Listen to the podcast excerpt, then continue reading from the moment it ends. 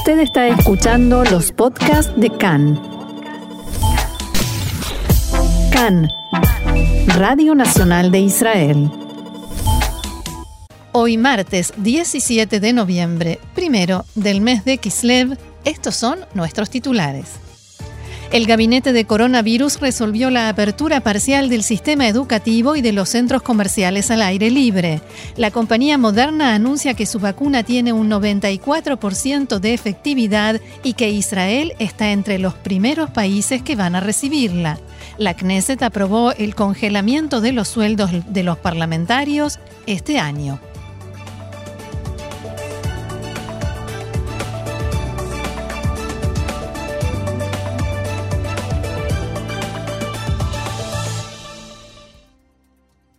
Vamos entonces al desarrollo de la información. Comenzamos con una de última hora.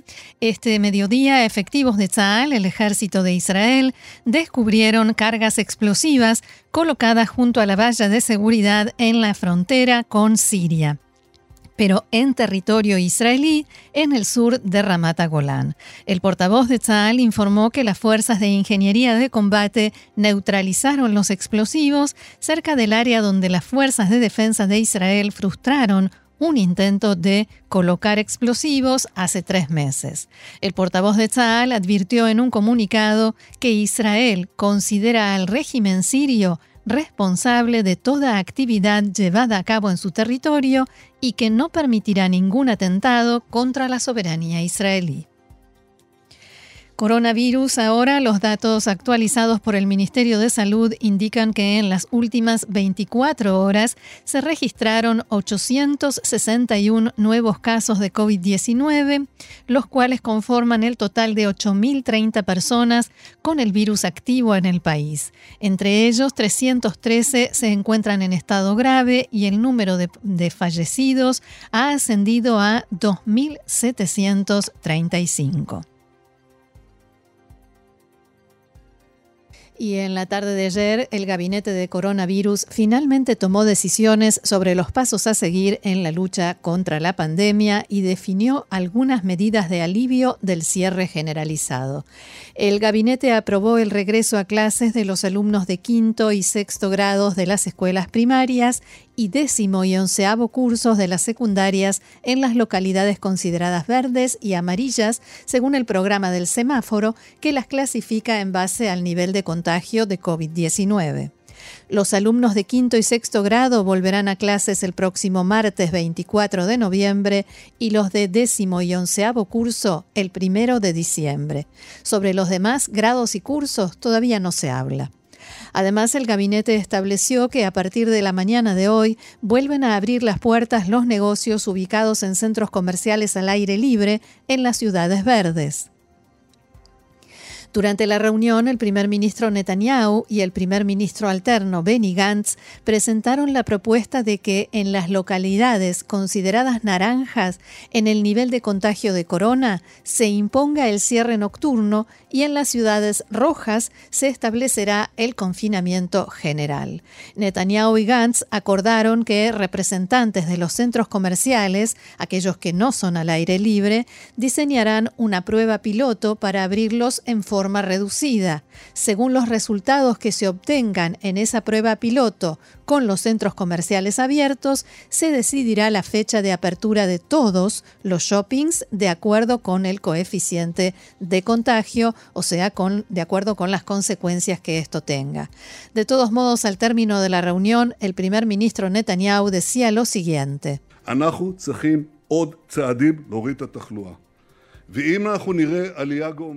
Necesitamos más medidas para reducir el nivel de contagio y si observamos un aumento sostenido, y eso nos puede suceder en los próximos días, todo inciso de este programa que acabo de presentar, como así también incisos anteriores, cada uno de ellos, no estoy diciendo que todos juntos, cada uno podría ser anulado. Los hospitales y las clínicas dejaron de utilizar casi por completo las pruebas rápidas para el diagnóstico de COVID-19 de la compañía Sofía debido a su falta de fiabilidad y la exigencia del Ministerio de Salud de que se realicen nuevamente el examen mediante otra prueba, una diferente cada vez. Desde los hospitales expresaron que no tiene sentido realizar las pruebas rápidas si los resultados que proveen no son confiables. Dos de las mutuales de salud ya dejaron de utilizarlas completamente, mientras que las dos restantes redujeron su uso. La Comisión de Contraloría de la Knesset discutió en la tarde de ayer el informe preliminar del Contralor del Estado sobre la lucha contra el coronavirus, que indica que se invirtieron millones de shekel en pruebas serológicas que no se utilizaron. En el debate en la comisión se expuso que en el mes de abril pasado, el Ministerio de Salud adquirió 2.400.000 kits de pruebas serológicas por un costo total de 112 millones de shekel y que éstas fueron aprobadas para su utilización. Sin embargo, el Ministerio tiene planeado realizar 300.000 pruebas y para los 2 millones restantes no tiene ninguna planificación. Además, hay decenas de miles de estos kits cuya fecha de vencimiento ya pasó. En la práctica, hasta septiembre se realizaron apenas 60.000 exámenes serológicos. Se trata de pruebas que permiten detectar quién ya estuvo enfermo de corona, se ha curado y ya no contagia, de modo que se le puede dar un certificado de persona recuperada o sana, que significa que durante seis meses no representa ningún peligro de contagio. Este proceso tenía por objetivo liberar del aislamiento a muchas personas que tuvieron que estar de todos modos dos semanas encerradas en gran parte de los casos sin necesidad. El titular de la comisión, legislador Ofer Shelah, dijo esta mañana en diálogo con Khan que ninguna de las respuestas que recibieron ayer en el debate por parte de los responsables fue satisfactoria y que se desperdician billones de shekels que se le podrían ahorrar a la economía del país.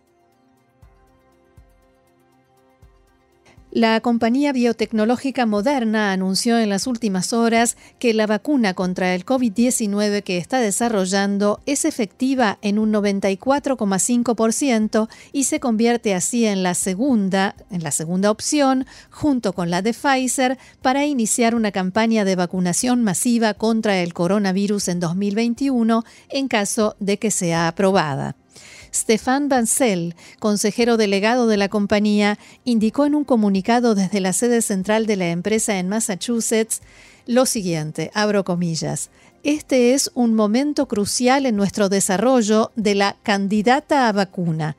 Los positivos resultados preliminares de nuestro estudio de la fase 3 nos han dado la primera validación clínica de que nuestra vacuna puede prevenir la enfermedad, incluidos los casos graves. El siguiente paso será proveer toda la documentación y datos de eficacia de al menos dos meses necesarios para que la Agencia de Alimentos y Medicamentos de Estados Unidos, FDA por sus siglas en inglés, les conceda la autorización de emergencia que permite poner en, en manos de los médicos terapias y tratamientos experimentales contra el COVID-19. Moderna aseguró que espera realizar esta solicitud en las próximas semanas y al mismo tiempo iniciar los procesos de autorización con agencias reguladoras de otros países y regiones. En la reunión de gabinete de ayer, el primer ministro Netanyahu se refirió también a este anuncio. Ya en el mes de junio di la orden junto con el ministro de Salud, Yuli Edelstein, para que se firme un acuerdo para la provisión de vacunas con la empresa Moderna. La compañía nos comunicó hoy que la vacuna que está desarrollando ha demostrado una efectividad del 94,5%. Estas son excelentes noticias para el Estado de Israel. Mi objetivo es traer la mayor cantidad de vacunas de la mayor cantidad de lugares a la mayor cantidad de ciudadanos y lo más rápido posible. Según se pudo saber, esta vacuna, la de Moderna, puede ser almacenada a una temperatura de menos 20 grados y no menos 70 como la de Pfizer, y también puede permanecer a una temperatura de entre 2 a 8 grados durante un mes. Por tanto, el traslado y la distribución puede ser mucho más simple para Israel. El doctor Tal Sachs, director médico de Moderna, dijo en diálogo con el canal 11 de Cannes que Israel está en un lugar prioritario para la entrega de la vacuna. Ya desde hace varios meses estamos trabajando para ampliar la infraestructura de producción. Por supuesto que comenzamos en Estados Unidos y después hemos invertido en Europa. Israel es de los primeros países que firmó con nosotros acuerdos de provisión y por ello estará en primera línea de los países que recibirán vacunas en el momento en que salga de los lugares de producción en Europa. Durante 2020 y 2021 podremos proveer entre medio billón a un billón de dosis destinadas tanto a Estados Unidos como al mercado internacional. Y como anunciábamos en titulares, en otro asunto, la Comisión del Parlamento Vaadata Knesset aprobó esta mañana el proyecto de ley que congela los sueldos de los parlamentarios este año debido a la crisis económica provocada por el coronavirus. Se estima que el Pleno del Parlamento discutirá y someterá a votación el proyecto de ley mañana el próximo lunes. Durante el debate, el parlamentario Shlomo Karay, integrante del Likud, propuso que se implemente una fórmula de cálculo de la actualización de los salarios de los parlamentarios que incluya o que dependa de la cantidad de desempleados en el país. En respuesta, el contador del Parlamento indicó que no sería posible implementar esta fórmula sin antes establecer definiciones claras y de manera inmediata y en consecuencia se abrió un debate sobre el tema en la comisión. Hace dos meses el Parlamento aprobó la disminución del 10% en el salario de ministros, parlamentarios y del primer ministro. Además, estableció que el ministro de Hacienda, Israel Katz, pueda examinar la extensión de dicho recorte a todos los funcionarios públicos. Seguimos adelante con más información. El primer ministro alterno y titular del Partido Azul y Blanco, Benny Gantz, se reunió anoche con los jefes de, de las sedes partidarias con quienes mantuvo una conversación que en buena parte trató sobre los preparativos para las elecciones. Sí, escucharon bien, preparativos para las elecciones. Hay que decirlo de una forma simple, afirmó Gantz. Si Netanyahu no reacciona y cambia de rumbo, esta Knesset se disolverá. Di instrucciones al legislador Ginsburg para que concentre todas las propuestas de ley relevantes que impulsen equidad, lucha contra la corrupción y los valores que son importantes para nosotros. Si vamos a elecciones, los ciudadanos israelíes sabrán quién los arrastró a ello. Gantz volvió a establecer un ultimátum uno más hay que decir, y esta vez asegura que la decisión de si ir o no a elecciones se tomará hasta el final de la primera semana de diciembre. El ultimátum, recordemos, tiene que ver principalmente con la falta de presupuesto nacional que el primer ministro Netanyahu impide que sea legislado y sometido a votación para dejarse abierta la opción de poder convocar a elecciones cuando le resulte conveniente. Recordemos también que si el 23 de no hay un presupuesto aprobado, según lo establece la ley, la Knesset se disuelve en forma automática. Gantz dijo anoche que no tiene intención de esperar hasta último momento, el minuto 90 en sus palabras. Según Benny Gantz, de ninguna manera piensa esperar hasta último momento y la decisión debe tomarse a fin de mes o como máximo a principios de diciembre. Mientras tanto, ministros y parlamentarios de Azul y Blanco que dialogaron con Khan expresaron críticas a la forma como Benny Gantz está manejando la crisis del presupuesto.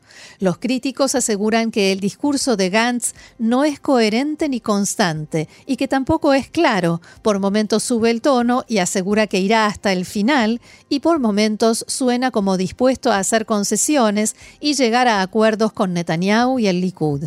Según esos ministros y legisladores de azul y blanco, no tenemos idea de hacia dónde se dirige Gantz en esta crisis, porque no solo los mensajes son aparentemente contradictorios, sino que también se reserva todo y no informa qué pretende hacer y cuándo. No sabemos hacia dónde se dirige ni qué planes tiene, y eso hace muy difícil el manejo de un partido.